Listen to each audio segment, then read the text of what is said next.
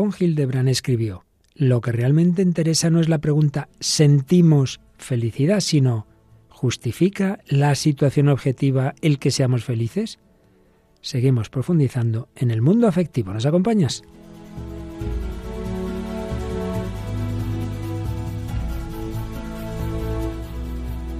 El hombre de hoy y Dios, con el padre Luis Fernando de Prada. Un cordialísimo saludo, muy querida familia de Radio María, en este primer programa en el mes de octubre, mes del Rosario, muy importante aquí en Radio María y terminando este día cuando se emite en Radio María España de dar gracias al Señor, de petición, de petición de perdón, las témporas que llamamos, pues nosotros aquí llegamos con esta edición 448 del hombre de hoy y Dios.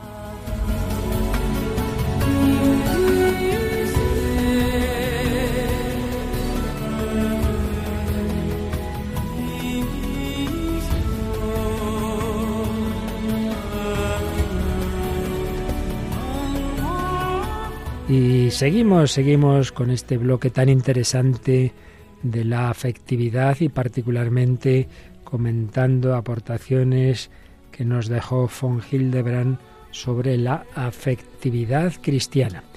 Y hoy, pues, si un servidor todavía tiene la garganta y, y un poquito así en general, toda una congestión nasal, pues peor hemos tenido ya María Águila y por eso hoy no la tenemos, pero sí que está Paloma que resiste aquí como una jabata. Hola Paloma, ¿qué tal? un saludo para Luis Fernando y un saludo a los oyentes. Pues sí, de momento resistimos. Resistimos y no tenemos hoy a nuestra última joven colaboradora porque, como digo, le ha afectado demasiado un catarro con un poquito de fiebre, pero bueno, aquí estaremos con nuestros oyentes a seguir con este tema tan interesante. Seguiremos esas reflexiones de Paul Hildebrand sobre la afectividad cristiana y nos traes, Paloma, un montón de cosas muy interesantes. Música, cine y testimonio. Cuéntanos, la música. Pues la música que traemos hoy vamos a escuchar una canción que se titula How to Save a Life, que es eh, del grupo The Frey y bueno, en realidad significa cómo salvar una vida y vamos, vamos a escucharla en, en esa sección de la música. Un grupo estadounidense, ¿verdad? Sí, así es.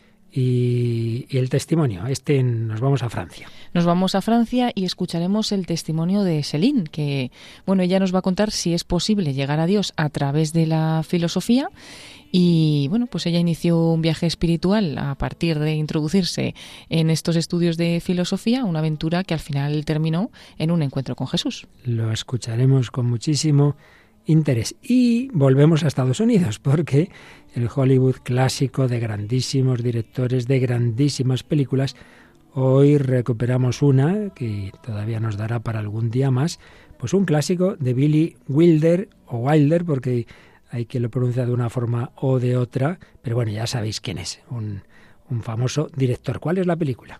Pues la película que hoy vamos a hablar sobre ella es El crepúsculo de los dioses y sí, como dices, estadounidense, que se estrenó en 1950. Ya veremos que tiene un trasfondo muy muy interesante.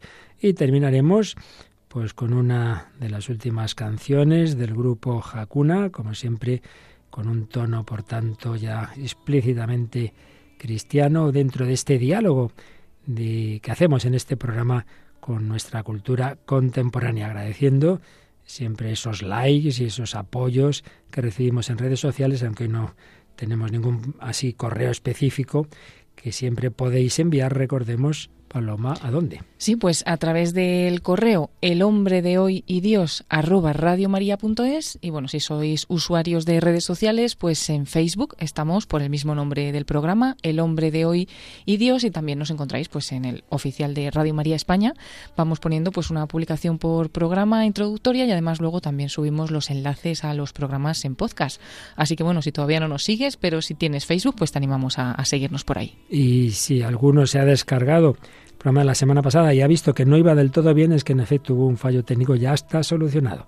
Ya sabéis que en la página web de Radio María, radiomaria.es, en la sección podcast están todos, absolutamente todos, los 447 programas anteriores del Hombre de Hoy y Dios, más de 11 años.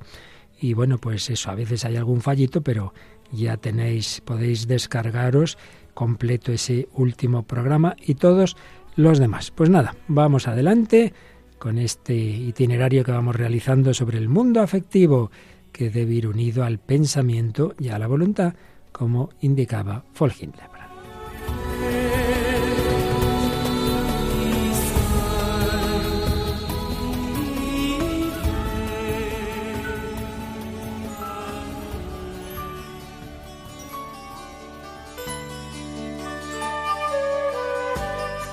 Seguimos rescatando ideas de este filósofo converso al catolicismo, Dietrich von Hildebrand, eh, concretamente en un libro que en su primera edición española se tituló La afectividad cristiana, posteriormente El corazón, y nos hablaba, lo hemos visto en días anteriores, de cómo hay que integrar, lo, ya lo sabemos en este programa, lo hemos tratado con frecuencia, el trípode, hay que integrar el pensamiento, pensamiento objetivo, lo afectivo, una respuesta afectiva del corazón, que es la expresión que más le gusta a von Hildebrand, el corazón, y luego la acción por una voluntad firme y decidida.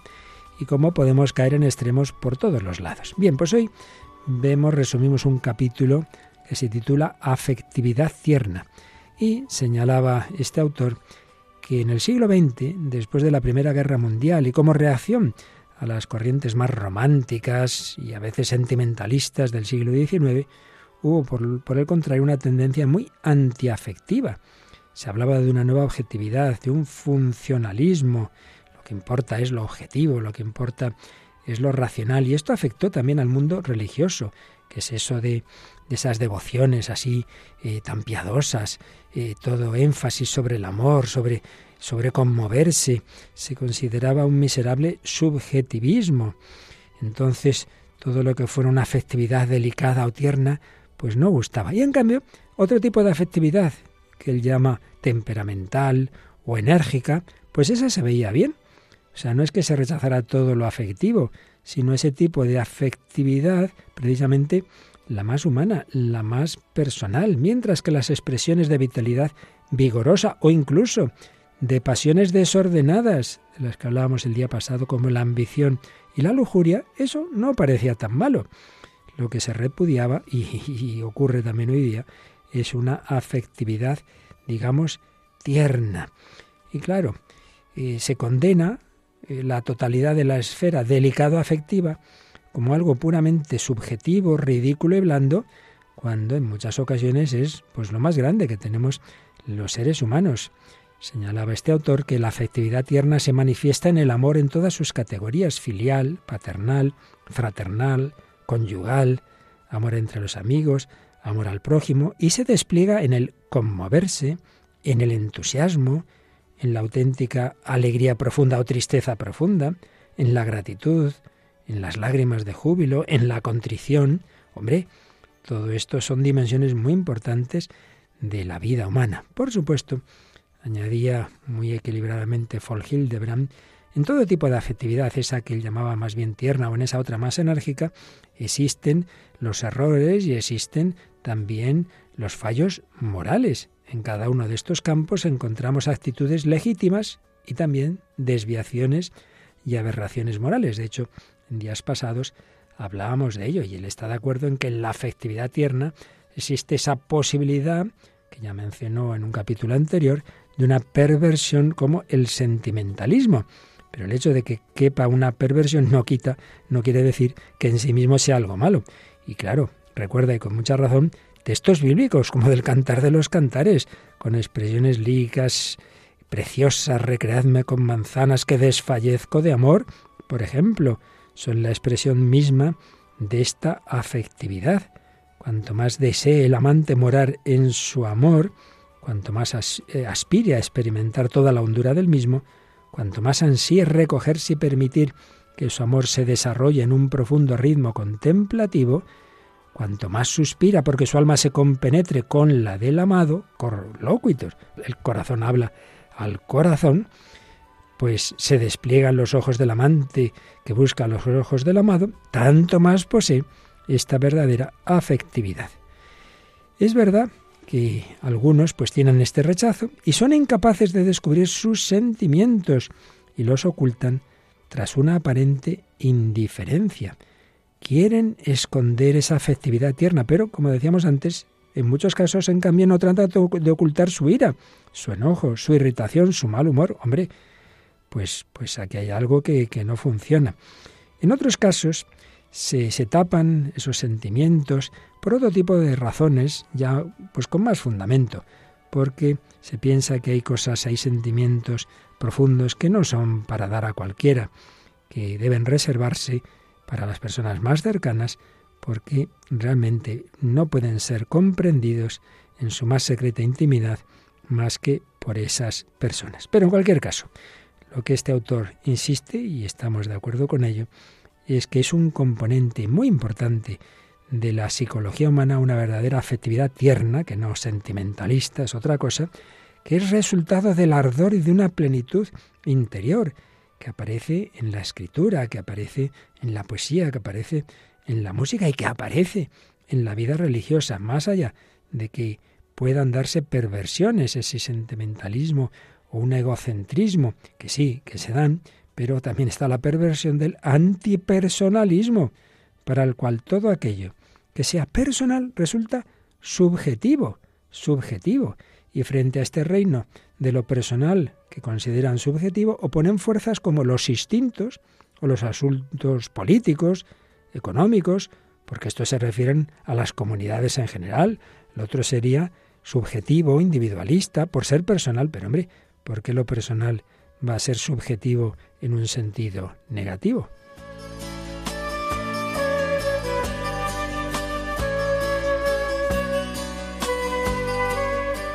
Y señala, concluyendo esta reflexión, que hay que desenmascarar ese error de considerar como algo meramente subjetivo lo que es de la esfera afectiva, no se puede hacer ese contraste entre objetividad y afectividad. La verdadera objetividad, como ya vimos en días anteriores, implica el que una actitud se acomode a la verdadera naturaleza, tema y valor del objeto al que se refiere.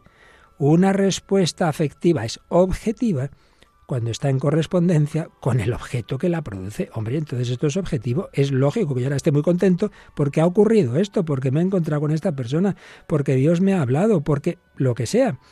Por eso, la pregunta con la que iniciábamos el programa está tomada de este texto, de este capítulo de von Hildebrand. Lo que realmente interesa no es si sentimos felicidad, sino si la situación objetiva justifica el que nos sintamos felices.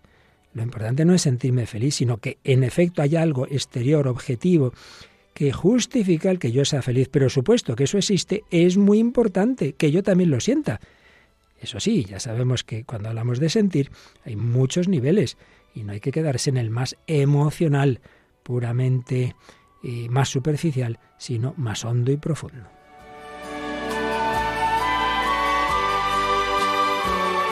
Y digamos algo rápidamente también del siguiente capítulo, que titula Hipertrofia del corazón. Es un hombre muy equilibrado y ve, en efecto, que los errores pueden darse por cualquier lado. Este artículo, o este capítulo, mejor dicho, comienza por una aplicación a, la vida eclesial. Dice que con frecuencia escuchamos a los sacerdotes en los sermones, y yo puedo añadir en dirección espiritual, que, bueno, lo que uno sienta no interesa. No necesitáis sentir contrición o amor. La contrición real y el amor real a Dios y al prójimo son cosa de la voluntad, dicen muchos sacerdotes. Y él dice que entiende que se pueden decir esas cosas por diversas razones. Una, por motivos pedagógicos, porque a veces son personas que piensan, ay, que no amo nada a Dios, porque no lo siento. Y hombre, es verdad, es verdad, y esto también lo hemos explicado, que eso de sentir, pues muchas veces uno no lo percibe, puede ser por muchas razones, pero, pero en el fondo, fondo de la persona sí que hay una afectividad. Entonces, para que no se arme usted lío y no piense que no ame a Dios, pues el sacerdote con buena voluntad le dice, mire, no pasa nada por no sentirlo. Claro que es el ideal que haya un afecto correspondiente, pero para que no se arme líos, pues le dice, bueno, pues no pasa nada, lo importante es que usted quiere actuar bien. Otro motivo que puede justificar eso, que en efecto puede haber personas, puede haber penitentes, por ejemplo, que dicen, ay, estoy muy arrepentido, pero en realidad no tienen propósito de poner los medios para no volver a pecar. Y dice, hombre, mire, mucho llorar y mucho sentimiento, pero póngame los medios. Si no, esto no vale. Pues es verdad. Tercero, cuando alguien siente compasión por un prójimo que sufre, pero no le ayuda. Pues claro, lagrimitas, ay, qué pena. La gente que pasa hambre. Bueno, da usted un donativo, ay, no, no puedo. Pero vamos a ver, ¿qué compasión es esa? Puede ser una compasión verdadera, genuina, pero es insuficiente. Es insuficiente. Pero ojo, pero ojo. Dice una cosa von Hildebrand y es ponernos una vez más en el extremo contrario. Si alguien, en cambio, eh, estuviera impulsado por una especie de imperativo kantiano, a ser práctico, a ayudar a la gente que sufre mediante acciones eficientes, pero lo hiciera con un corazón frío, indiferente, sin sentir compasión, también estaría faltando algo muy importante, algo, mm, un elemento moral y humano. Y esto me ha traído a la mente un texto de la encíclica de Benedicto XVI, Dios es amor. La segunda parte de esta encíclica hablaba de cómo en la Iglesia es muy importante la verdadera caridad al prójimo bien organizada, lo que vendría a ser Caritas, etcétera, pero señalaba en el número 34, Benedicto XVI, que la caridad en la Iglesia no basta con una actuación eficaz, mm, lo que aquí decía von Hildebrand. No, no. Nos recordaba el famosísimo himno a la caridad de San Pablo en 1 Corintios 13 y escribía Benedicto XVI. San Pablo nos enseña que la caridad es algo más que una simple actividad. Podría repartir en limosnas todo lo que tengo y aún dejarme quemar vivo. Si no tengo amor de nada me sirve. La actuación práctica resulta insuficiente si en ella no se puede percibir el amor por el hombre, un amor que se alimenta en el encuentro con Cristo. La íntima participación personal en las necesidades y sufrimientos del otro se convierte así en un darme a mí mismo. Para que el don no humille al otro, no solamente debo darle algo mío, sino a mí mismo. Ha de ser parte del don como persona. En definitiva, que si es verdad que conmoverse y no hacer nada, pues es insuficiente, también es insuficiente hacer mucho, pero hacerlo fríamente, sin conmoverse, sin sentir como míos los problemas del otro. También decía que von Hildebrand que el recelo frente a la afectividad puede tener otra fuente, y es el miedo a que el corazón usurpe el papel del entendimiento o la voluntad. No, yo es que he sentido esto. Bueno, pero lo has razonado, lo has consultado, lo has... No, no, lo, lo siento, lo siento, hombre. A veces uno siente culpa y no tiene culpa, como el escrupuloso. O al revés, siente como bueno cosas, pues mira, pues no son buenas. No, si yo lo he sentido con amor. Bueno, habrá sentido lo que quieras, pero eso no es verdadero amor.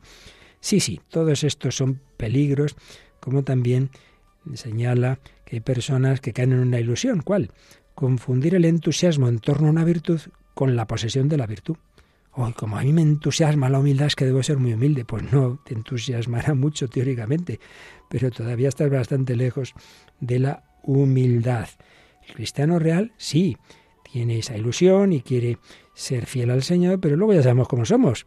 Somos débiles, somos inestables, somos frágiles y solo con la ayuda de Dios podemos, podemos con su gracia ir creciendo en esas virtudes. En definitiva, en definitiva, que hay que integrar todo, que es importante la respuesta afectiva, que no hay que caer en ese error antiafectivo, pero que tampoco hay que caer en el error contrario de medir las cosas por lo que se siente, y eso es lo que dice en este último capítulo, la hipertrofia del corazón, un uso exagerado o mal uso de la afectividad. Y es que debe cooperar siempre el entendimiento y la voluntad con la afectividad. Y siendo así, es una maravilla. Cuanto mayor y más profundo es el potencial de dicha afectividad en un sujeto, mejor irán sus cosas. En realidad no hay grado en el potencial del amor que pueda constituir un peligro. Cuando una persona dice, no, es que ama demasiado, no es que ame demasiado, nunca se ama demasiado, es que ama mal, es que entiende mal el amor. Cuanto mayor es el hombre, más profundo será su amor, decía Leonardo da Vinci. Por tanto, concluye así este capítulo, lejos de constituir un peligro, una gran capacidad para el amor, será siempre algo precioso y magnífico. Un amor que tiene que ver con la inteligencia, el amor inteligente, dice Enrique Rojas, que tiene que ver con ese corazón, con esa afectividad en los niveles más hondos y que nos lleva a actuar con la voluntad, no simplemente unas lagrimitas y no hacer nada, pero tampoco hacer las cosas sin compasión, sin sintonía afectiva con Dios y con los hermanos. Bueno, como veis, vamos dando vueltas, son como variaciones en torno al mismo tema en varios programas, pero creo que cada vez vamos recibiendo matices que nos ayudan a todos a vivir nuestra vida humana y cristiana en ese trípode de pensar, sentir y actuar.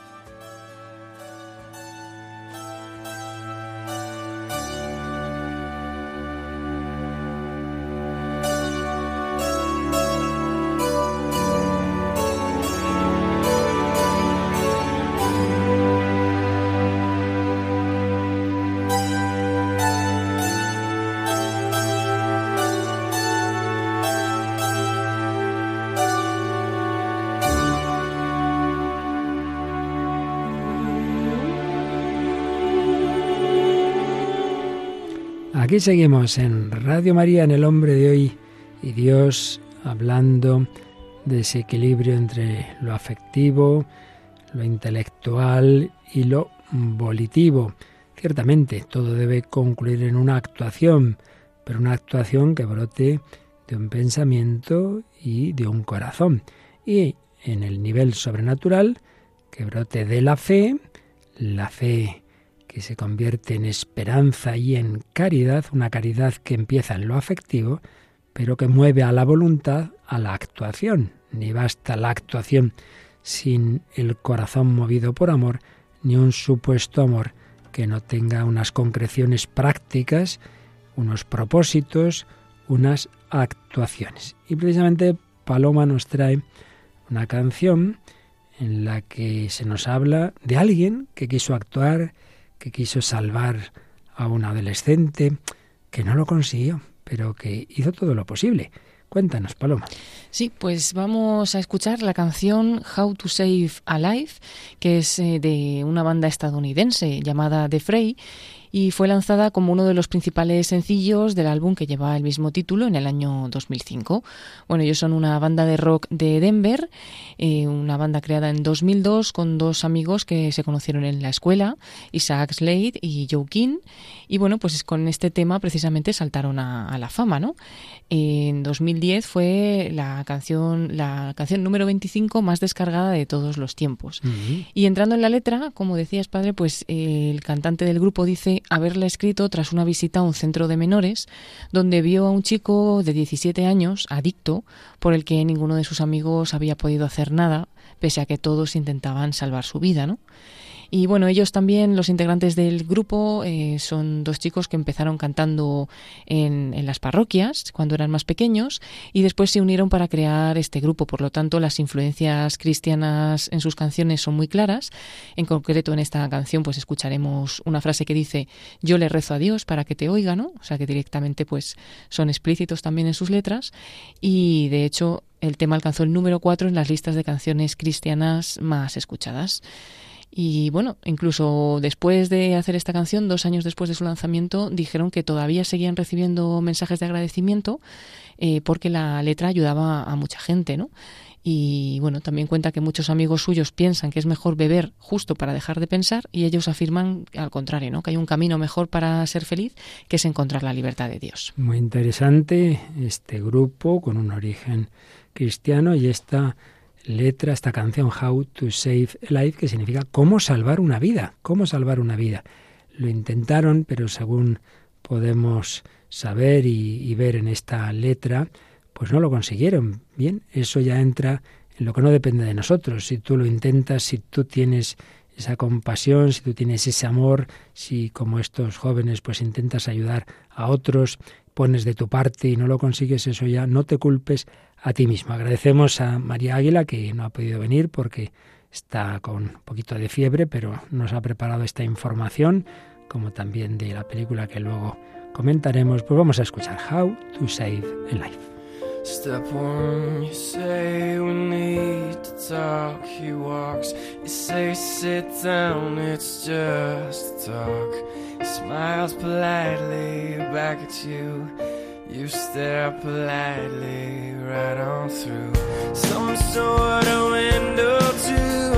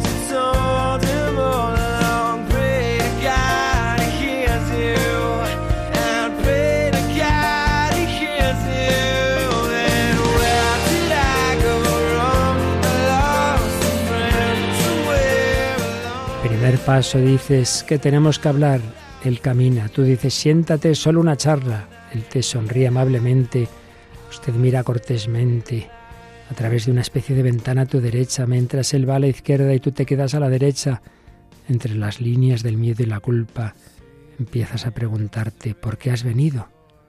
¿Dónde me equivoqué? He perdido un amigo en algún lugar de la amargura y me habría quedado despierto contigo toda la noche si hubiera sabido cómo salvar una vida. Hazle saber que tú sabes más, porque después de todo tú sabes más. Trata de pasar su defensa sin conceder la inocencia. Establece una lista de lo que está mal, las cosas que le has dicho todo el tiempo, y reza a Dios que te escuche. Le pida a Dios que te escuche.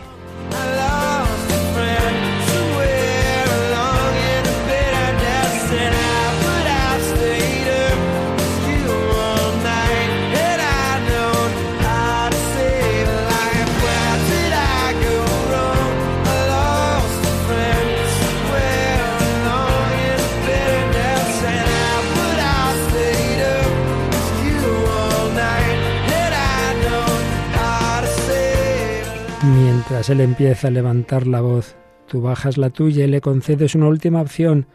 Conduce hasta perder el camino o romper con los que ha seguido. Hará una de dos cosas, admitirá todo o dirá que no es lo mismo y comenzará a preguntarse ¿por qué vino? ¿Cómo salvar una vida? How to save a life.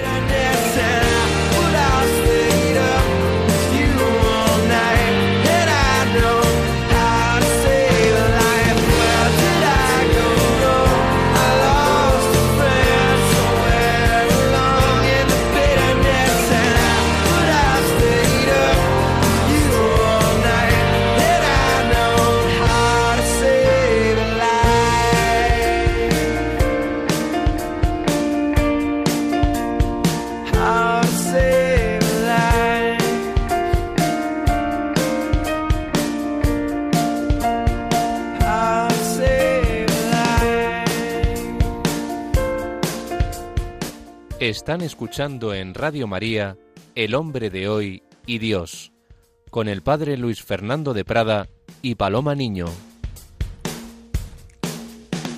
Y hemos escuchado esta canción, How to Save a Life, cómo salvar una vida, del grupo estadounidense de Frey. Pero como decíamos al principio, de Estados Unidos nos vamos aquí a un país vecino, nos vamos a Francia, porque en todas partes actúa el Espíritu Santo, en todas partes convierte a personas. Y si estamos hablando del pensamiento, del afecto, de la actuación, bueno, todo a veces se mezcla, a veces más bien por un lado, hay conversiones más intelectuales y precisamente vamos a hablar de una estudiante de filosofía. Bueno, pero a ver qué pasó con Céline. Pues es verdad que al final, como traemos tantos testimonios, pues hay, hay conversiones en todos los lugares y de todas las formas, ¿no? Así es. Y en concreto esta, pues es muy interesante la que vamos a contar en el día de hoy acerca de Celine.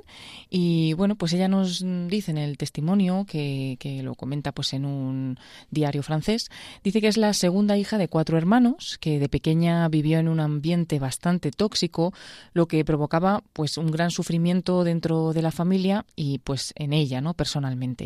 Cuando tenía alrededor de 13 o 14 años, dice que comenzó a ir a un colegio privado y, bueno, ahí ya le empezó a rondar en, en la cabeza la cuestión de Dios. No tanto dice en términos de fe, cuanto eh, como un concepto, ¿no? Y dice que por aquel entonces se empezó a preguntar ¿Qué es Dios? ¿Existe Dios? ¿no? Empezó a hacerse esa serie de, preguntas. Y cuando estaba terminando el bachillerato, pues eh, atravesaba un periodo difícil, eh, de gran sufrimiento dentro de su vida, sentía una gran soledad, una tristeza que no le abandonaba, y estas preguntas, pues entonces volvían siempre a aparecer, ¿no? ¿Existe Dios realmente? ¿Quién es? ¿Qué es? ¿no? Y en ese momento se cruzó en su vida con la filosofía. Llegué al último año de bachillerato, dice, y descubrí la filosofía, que había estado durante mucho tiempo esperando. Esta materia cumplía por completo con las expectativas de una joven a, la que le encantaba hacerse preguntas. Entonces, su profesor, al verla pues con inquietud, le sugirió que podía acudir a una escuela de filosofía en París. Al principio dudó porque esa escuela era un centro cristiano, pero finalmente aceptó y eh, al fin y al cabo dice que, allí también prevalecería esa necesidad de entender mejor el mundo y al hombre en general esa necesidad que estaba también dentro de ella, ¿no? Por eso aceptó.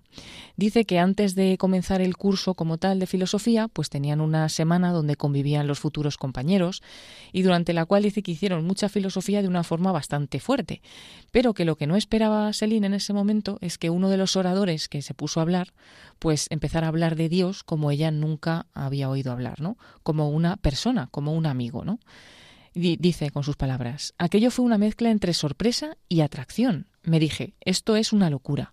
Las palabras de aquel hombre hablando de Dios como si tuviera realmente una relación personal con él me conmocionaron. Dudaba realmente de si estaba loco o de si tenía razón, cuenta Celine.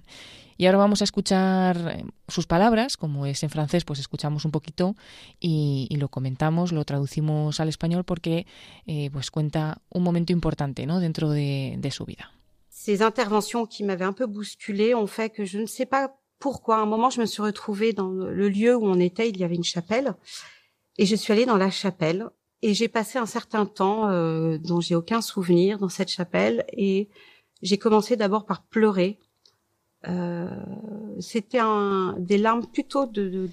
pues está diciendo que después de escuchar esas palabras eh, de aquella persona, ¿no? que hablaba de Dios como un amigo, se quedó totalmente impresionada, tocada, y eso le llevó a ir a la capilla del centro. Dice que no sabe muy bien por qué, ¿no? Entré para pasar un rato y empecé a llorar. Eran lágrimas de tristeza, de desesperación, de falta de sentido en mi vida. Era también una especie de grito, diciendo, escucho lo que se dice de ti, pero yo me quedo a un lado. ¿Por qué yo no tengo todo esto en mi vida?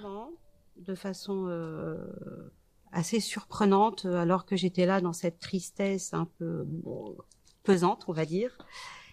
J'ai eu une image. Sigue diciendo, mientras estaba allí sentada, triste, tuve la sensación de tener dentro de mí la imagen de una persona con los brazos abiertos. Sentí en todo mi ser un amor loco, y lo primero que me vino a la cabeza en ese momento fue pensar, estoy locamente enamorada de ti. Esto lo relata ella pues en este corte que estábamos escuchando y bueno pues sigue diciendo reconociendo que, que, en realidad era algo que tenía inscrito en lo más profundo de su ser desde la eternidad, pero que en ese momento lo descubrió, ¿no? Se sentía amada de verdad, había ternura, dulzura y naturalmente pues se dijo que aquello era Dios, ¿no? Así lo pensó, aunque realmente no sabía cómo expresarlo con, con palabras. Después de ese momento, Celine descubrió a una joven que estaba poniendo palabras a lo que ella había sentido, porque había tenido una experiencia similar no exactamente igual, pero parecida, y, entonces la, vio que estaba contándolo esta chica y, bueno, se fue a charlar con ella. Dice, me invitó a un grupo de oración para jóvenes y fui realmente porque era nueva en la ciudad, no conocía a nadie y todavía aquella experiencia extraña que yo había tenido pues me estaba ahí como haciendo como cosquillas, ¿no? Así Celine empezó a ir a ese grupo de oración cada semana durante varios meses. Comenta que algunas de las personas de este grupo iban a misa y por lo tanto pues ella empezó a ir a misa por hacer un poco lo que ellos y aunque los primeros meses no entendía nada, pues sabía que realmente estaba donde tenía que estar, ¿no? Y bueno, pues eh, dice que en ese momento todas las conversaciones que había tenido en su vida sobre la idea de Dios, todos los pensamientos propios que tenía ella pensando en Dios, ¿no? Sus clases de filosofía, su propia experiencia y el propio Dios como persona, todo empezó como a confluir. De repente entendí, dice, que la persona que había conocido en aquella capilla era la misma de la que me habían hablado, y por tanto la idea de Dios estaba pasando de un concepto a una relación. Dios estaba presente, yo ya no estaba sola y Dios era mi amigo. Así concluye su testimonio. Madre mía, qué interesantísimo y además cuánto tiene que ver con lo que estamos tratando, ¿verdad? Ella entra por lo intelectual, por las ideas, pero lo has dicho al final muy bien. Dios pasa de ser un concepto a la relación con alguien vivo, alguien que está en el sagrario y alguien que te enamora. Has dicho la expresión locamente enamorada. Bueno, ¿en qué te has fijado tú? Sí, justamente además lo dice ella. Dice, en ese momento en el que tiene como una imagen dentro de ella de una persona con los brazos abiertos, pues dices que sentí un amor, el, testimonio lo cuenta un poquito más largo, ¿no? Como un amor dentro de mí que no sabe ni cómo explicarlo. Dice, al final solamente me salió decir eso, ¿no? Estoy locamente enamorada de ti en un instante, ¿no? Digamos que en un proceso de búsqueda desde, desde pequeña, adolescente, que ya se preguntaba si existía Dios, que qué era Dios, pues de repente se le presentó de una forma muy fuerte con, esa, con ese amor que tuvo en, en la capilla. Pero bueno, por centrarme en algo, mm. podríamos decir, em, cuando a ella le llama la atención que hay una persona hablando de Dios y habla de Dios como una persona, ¿no? Como un amigo, porque realmente ella pues era una persona que pensaba mucho, que mm, hacía conceptos de todo, que buscaba la filosofía, porque bueno, respondía a sus preguntas. Pensaba que Dios iba a ser algo como la respuesta a una pregunta, como un concepto, como una cosa así, un poco etérea, ¿no? Pero realmente se da cuenta de que es una persona. Yo creo que ahí es donde empieza su cambio aunque luego todavía tiene que experimentarlo ella misma, que dice que todo en su vida empezó a confluir y descubrió eso, ¿no? Pasó de ser un, concepto a una relación posible. Todo empezó a confluir bien, es claro, y lo hemos dicho en tantísimos programas desde hace 11 años, que por supuesto la fe cristiana no es un mero sentimentalismo subjetivo, diría von Hildebrand, sino tiene unos fundamentos racionales. Hay razones para creer en Dios, razones para creer en Cristo, razones para creer que Cristo se nos comunica en la Iglesia, pero el que haya razones no quiere decir que Dios se reduzca a esas razones o a esos conceptos. Eh, de hecho, pues la fe realmente se da cuando en efecto hay esa experiencia interior de alguien. Y qué importante el testimonio. Ves una persona que te echa un discurso y dices, bueno, pues sí, puede tener sus razones, yo puedo tener otras, podemos pasarnos discutiendo toda la vida. Pero ante un testimonio no hay que discutir, simplemente a esta persona le ha ocurrido algo, ha entrado alguien en su vida y es verdad, veo su sinceridad, está locamente enamorado y yo no he tenido esa experiencia. Bueno, pues ella pide, pide luz y pide a Dios que si eso es verdad lo experimente y lo experimenta. Entonces vemos que Dios nos convierte por todos los lados, ilumina la mente, toca el corazón, enciende el afecto, lleva a actuar y bueno, todo confluye, todo confluye como dice Selim. Pues un testimonio complementario a otros que hemos conocido, como decíamos antes, pues cada uno, Dios tiene para cada uno un plan, un proyecto, no es lo mismo la conversión fulminante de Saulo de Tarso o de André Frosar, Saulo camino de Damasco, Frosar en una en la puerta de una iglesia en, en París, no es lo mismo la de Agustín, de, de años dando vueltas por aquí y por allá. El Señor tiene caminos personales para cada uno. Bien, pues vamos a nuestra sección cinematográfica. Y hoy traemos un clásico de esa época dorada, todavía en blanco y negro, pero dorada de calidad de Hollywood y con un grandísimo director. Preséntanos la película que en este programa de hoy comenzamos a comentar, aunque nos dará para algún programa más. Pues es la película El crepúsculo de los dioses, una película estadounidense que se estrenó en el año 1950, dirigida por Billy Wilder y protagonizada, entre otros, por Gloria Swanson, William Holden, Eric von Stroheim y Nancy Olson. Este largometraje fue nominado a 11 premios Oscar, de los que ganó 3, y actualmente también está dentro de la lista de las 100 mejores películas estadounidenses de todos los tiempos. La película está narrada a modo de flashback con su protagonista, Joe Gillis, que está interpretado por William Holden y es un joven escritor bastante mediocre al que le persiguen las deudas. Cuando parece que está a punto de caer en la bancarrota, el joven tiene un golpe de suerte mientras pasea por el lujoso Sunset Boulevard y en una majestuosa mansión en esa zona vive Norma Desmond, interpretada por Gloria Swanson, que es una vieja gloria del cine mudo que ha sido prácticamente olvidada, y ella vive sola con su criado y quiere volver al mundo del Para ello ha escrito una obra titulada Salomé, con la que pretende relanzar su carrera. Al encontrarse con Joe Vagando, este escritor, pues le ofrece un contrato para que corrija su guion. Él acepta encantado y se instala en su casa. Y ahí comienzan un apasionado romance que luego se torna en odio y desprecio, más aún cuando el escritor conoce a otra chica. Bien, hay que decir para sobre todo los amantes del cine que aquí hay un tema de fondo que nosotros aquí hoy no vamos a abordar, que tuvo mucha polémica y es que, claro, que el cine, como bien sabemos, empezó siendo cine mudo. Y es curioso porque es una película en la que hay actores que actúan de sí mismos, de sí mismos, ¿no? Aparece, por ejemplo, uno de los famosos actores del cine mudo, que fue Buster Keaton. Él, él ya de mayor, aparece en esta película un momento solo, ¿no? Y otros también. ¿Y cuál era el tema de fondo ahí que, que quería tocar Billy Wilder?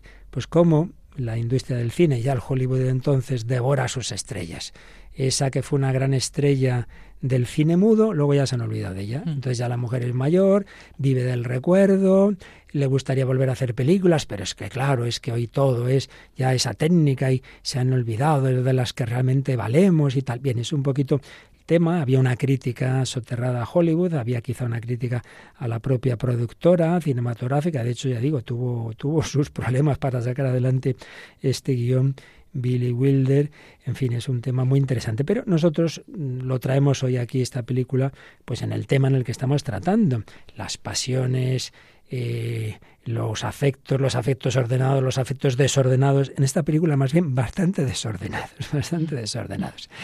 Entonces, esta pobre mujer, pues ya de cierta edad, vive sola, en un palacio con un mayordomo que luego al final se descubre quién es el mayordomo, pero bueno, para quien la quiera ver, porque la verdad es que es intrigante, es intrigante. Yo me la he visto para poderla comentar con un poco de fundamento y realmente, en fin, Billy Wilder sabía lo que hacía. Y bueno, pues vive ahí y, este es el otro, el otro protagonista, más joven, mucho más joven, es un guionista, pero que, que, que, no, no, no valora mucho sus guiones, está muy mal de dinero, y por interés, bien, en la crítica que has encontrado por ahí habla de un romance, bueno, realmente él no está enamorado, él simplemente es por interés, porque esta le da mucho dinero, porque no sé qué, pero luego, bueno, aparece por ahí otra chica, bien, no vamos a decir más, pero sí vamos a escuchar algunos cortes donde vemos a lo que lleva esas pasiones desordenadas, unos sentimientos al margen de la realidad. Esta pobre actriz vivía al margen de la realidad, no aceptaba que tenía una edad, no aceptaba que, el cine había cambiado, vivía de unos recuerdos y el final es tremendo. La verdad es que es una de esas escenas icónicas de la historia del cine que vale la pena ver. Pero no corramos tanto. Vamos a escuchar un momento en que él, después de que ya se piensa que lo tiene bien enamorado, él se rebota, se marcha de la casa, entonces ella tiene un se corta las venas. Entonces el mayordomo avisa a este hombre, este hombre vuelve con pena, está pobre. Escuchamos esa escena tras el intento de suicidio de la actriz. Vete.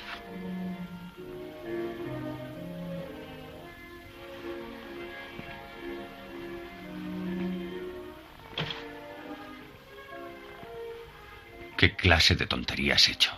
Enamorarme de ti. Esa fue la mayor tontería. Hubiera dado lugar a grandes titulares. Gran estrella se suicida por escritor desconocido. Las estrellas tienen orgullo.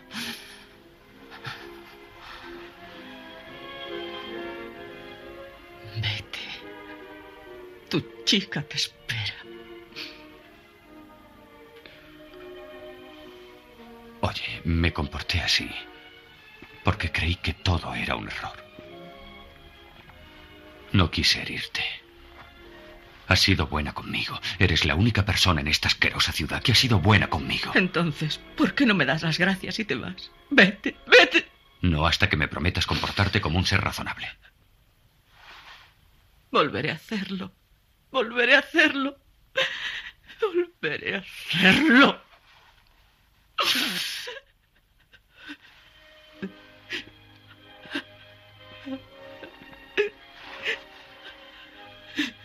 嗯。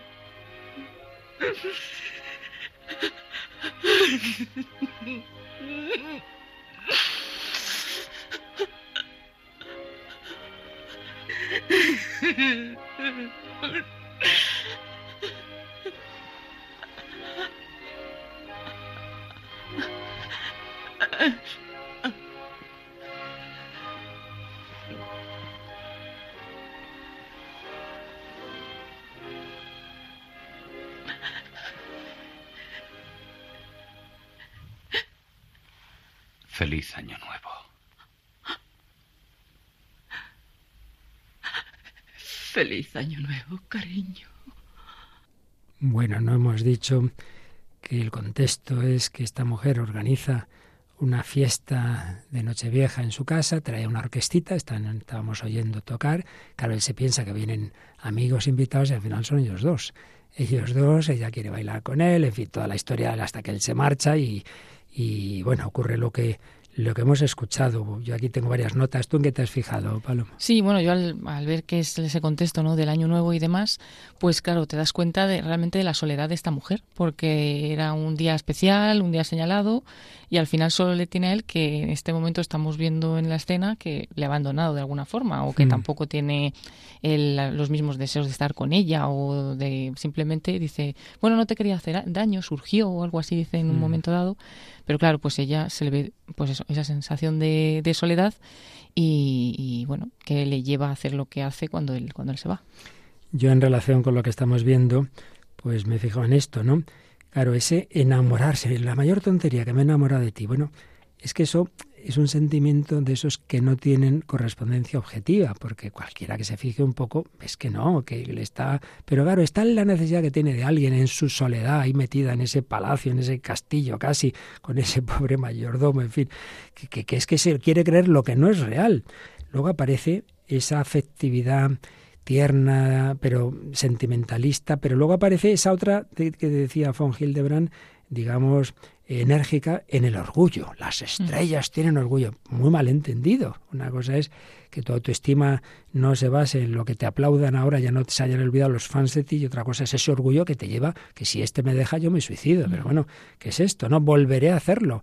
Pues de nuevo ahí se ve el, el esa falta de armonía en esa personalidad, ¿verdad? Sí, es una mezcla como de desesperación, mm. pero al mismo tiempo de es justo eso, del orgullo, ¿no? De yo que soy tan o he sido tan importante y ahora es que no es que solo estoy sola, sino que este chico tampoco me quiere, ¿no? O me deja. Entonces como que eso no lo puedo yo eh, no soportar, sino que no lo puedo permitir.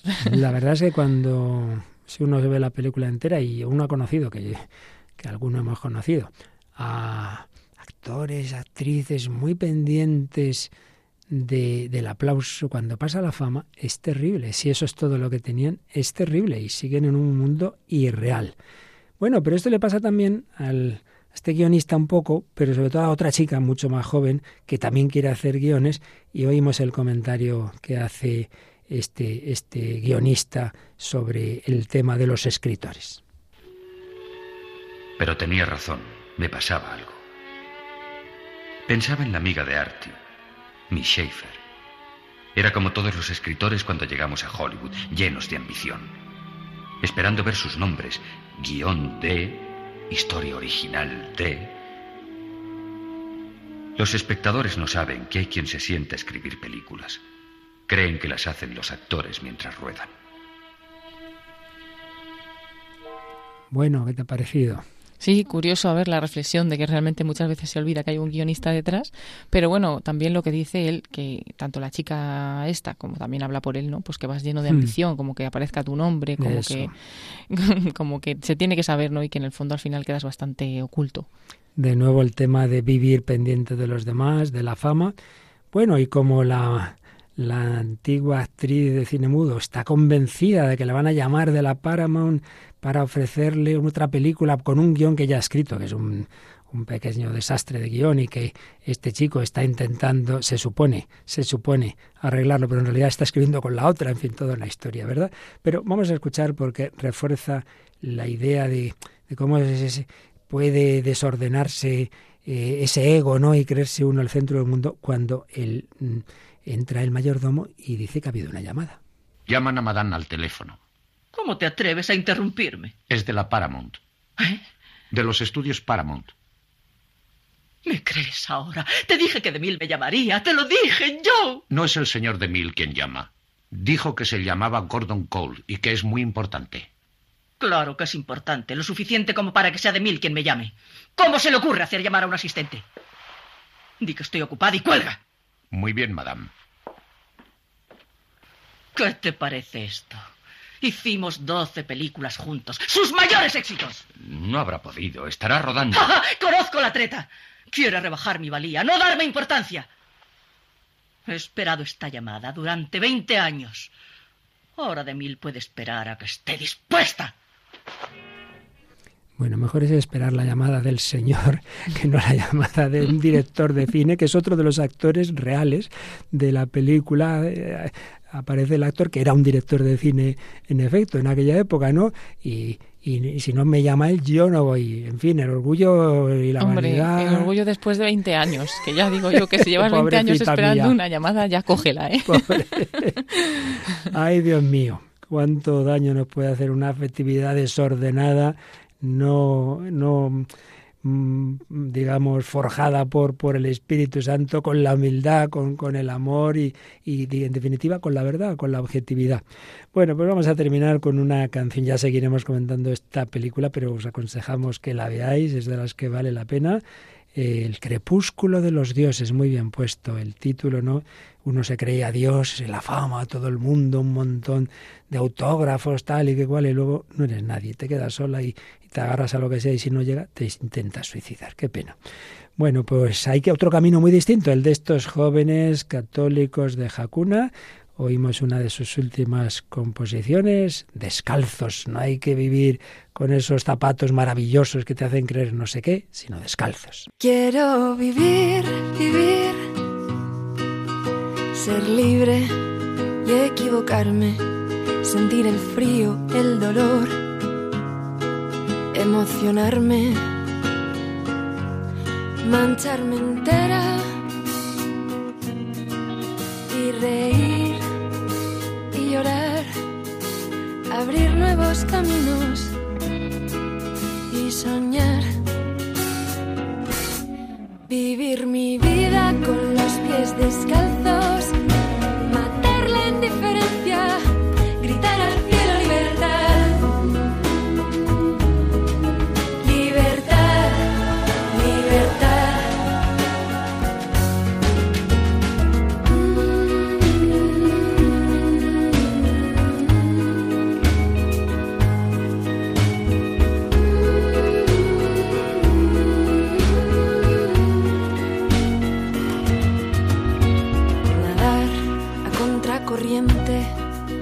el latido de las olas, respirar tu belleza y disfrutar.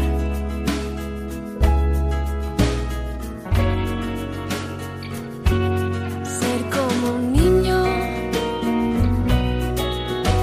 despierto mientras duermen, sin resguardarme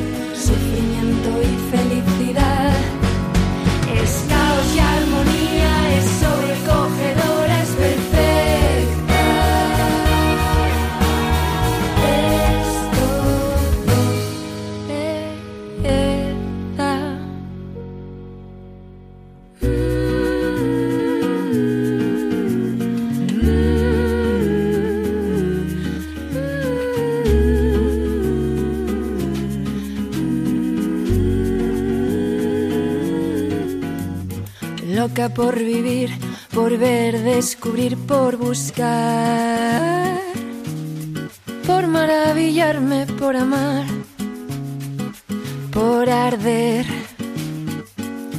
y abrirme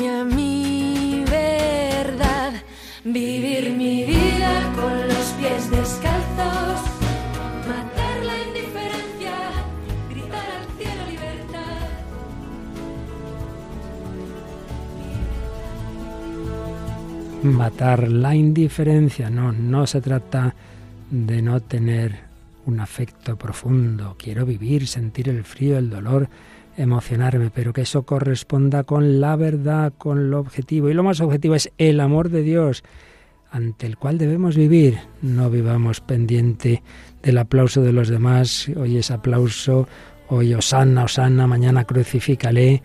No, vivir de cara a Dios en esa verdad, bondad y belleza que iluminan la mente, encienden el corazón y nos llevan a actuar con amor. Vivir mi vida con los pies descalzos, si hace falta mojarme en la tormenta, pero con ese amor a Dios y al prójimo. Pues así termina este programa, un pasito más en este recorrido por la personalidad humana en su dimensión afectiva y llega ahora la belleza hecha música, Paloma. Sí, vamos a escuchar a continuación el programa del padre José Luis Simón, llamado La Biblia en partitura. Ya os hemos recordado al principio que podéis comunicaros con nosotros en ese correo electrónico, en esas redes sociales, que podéis descargar eh, los programas anteriores en el podcast. Ya lo sabéis. Pues Paloma Niño, que hoy ha acompañado, saludamos desde aquí, que seguro que lo está escuchando desde la cama la pobre María Águila, y seguro que la próxima semana la tendremos ya aquí con nosotros. Y quien nos habla, el Padre Luis Fernández de Prada, os desea lo mejor en este mes de octubre, en este mes del Rosario. Hasta la próxima semana, si Dios quiere.